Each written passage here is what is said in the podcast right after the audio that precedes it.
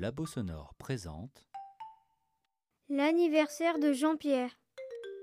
Une histoire pour les oreilles, réalisée dans le cadre du festival Live entre les livres de l'association Dynamo à la médiathèque d'Alpine.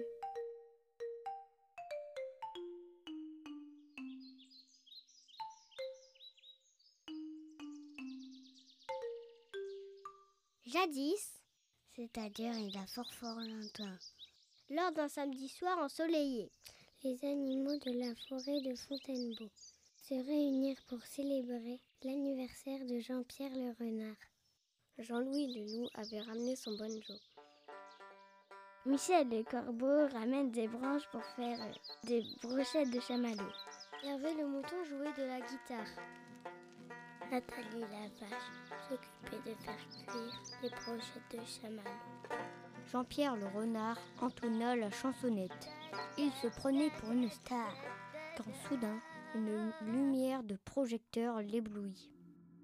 Le renard quitta le sol. Ses camarades le regardent bouche bée. Car en fait, Jean-Pierre est en train de se faire aspirer par un vaisseau extraterrestre. De peur, les animaux se sauvent à toute allure. Essoufflés, au bout de quelques mètres, les animaux s'arrêtent. Hé, hé, j'en peux plus, il faut aider Jean-Pierre. Dit Jean-Louis le loup. Nathalie la vache répondit. Oui, allons voir le fermier du village, il saura nous aider. Mais pour se rendre au village, les courageux animaux doivent traverser le marais de Clermarier infesté de piranhas. Le loup, le mouton et le corbeau embarquent sur un canoë, tandis que la vache se retrouve sur un pauvre rondin de bois. Nos trois compères traversent le marais rapidement et sans encombre, tandis que Nathalie dévie de la trajectoire.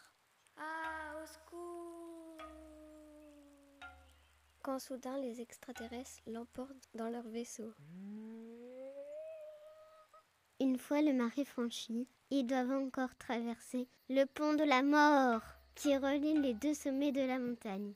Le pont se compose de deux cordes effilochées et de lamelles en bois toutes pourrites. Le tout à 3146 mètres d'altitude.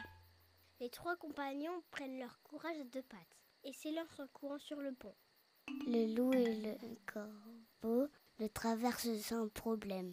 Mais Hervé tétanisé par la peur du vide n'avance plus. Tout à coup, le pont craque sous le poids du mouton.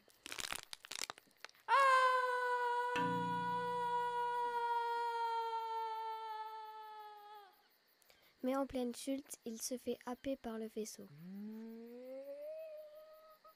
Le corbeau et le loup ne sont plus que tous les deux. Ils se réfugient dans la grotte infernale qui permet de traverser rapidement la montagne. Au bout d'une heure de marche, dans l'obscurité totale, ils aperçoivent une forte lumière. Le corbeau bat des ailes aussi vite que possible pour atteindre la lumière, mais aussitôt il se volatilise. Le loup se retrouve seul. Un seul obstacle lui sépare du village. La route départementale 66. Jean-Louis tape un sprint sur le goudron brûlant de la route. Quand face à lui, un immense camion surgit. Ne pouvant éviter l'impact, le loup ferme les yeux.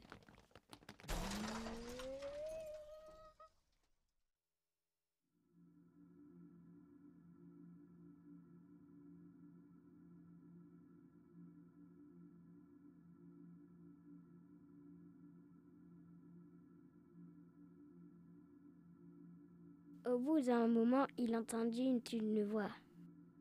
Jean-Loup, hé Jean-Loup, réveille-toi, t'es avec nous, ouvre les yeux. C'était la voix de Nathalie. Elle était là et tous ses amis aussi. Ils célébraient ensemble l'anniversaire de Jean-Pierre avec leurs nouveaux amis les extraterrestres.